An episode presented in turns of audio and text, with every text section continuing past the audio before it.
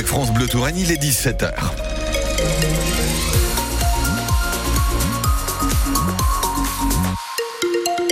L'essentiel de l'actualité avec vous, Alexandre Rubin. Bonsoir. Bonsoir Alain, bonsoir à tous.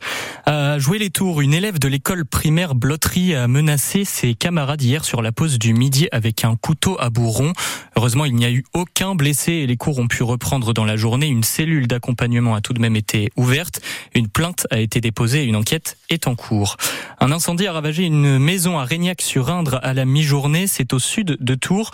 19 pompiers ont été engagés sur cet incendie. L'origine du départ de feu n'est pas encore connu.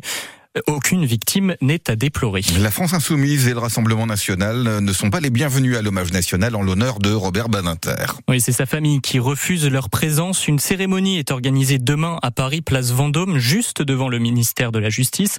De son côté, Marine Le Pen dit respecter la volonté de la famille. Jean-Luc Mélenchon, quant à lui, déplore cette décision. Un hommage national dont sont exclus une partie des Français n'est plus un hommage national, a réagi le leader LFI sur le réseau social X. Les insoumis seront représentés, précise-t-il dans un communiqué. L'avenir d'un millier de salariés des galeries Lafayette en suspens. Le tribunal de commerce de Bordeaux doit étudier le plan de continuation d'activité demain. Les 26 magasins repris par l'homme d'affaires Michel Ohaillon sont en procédure de sauvegarde depuis un an.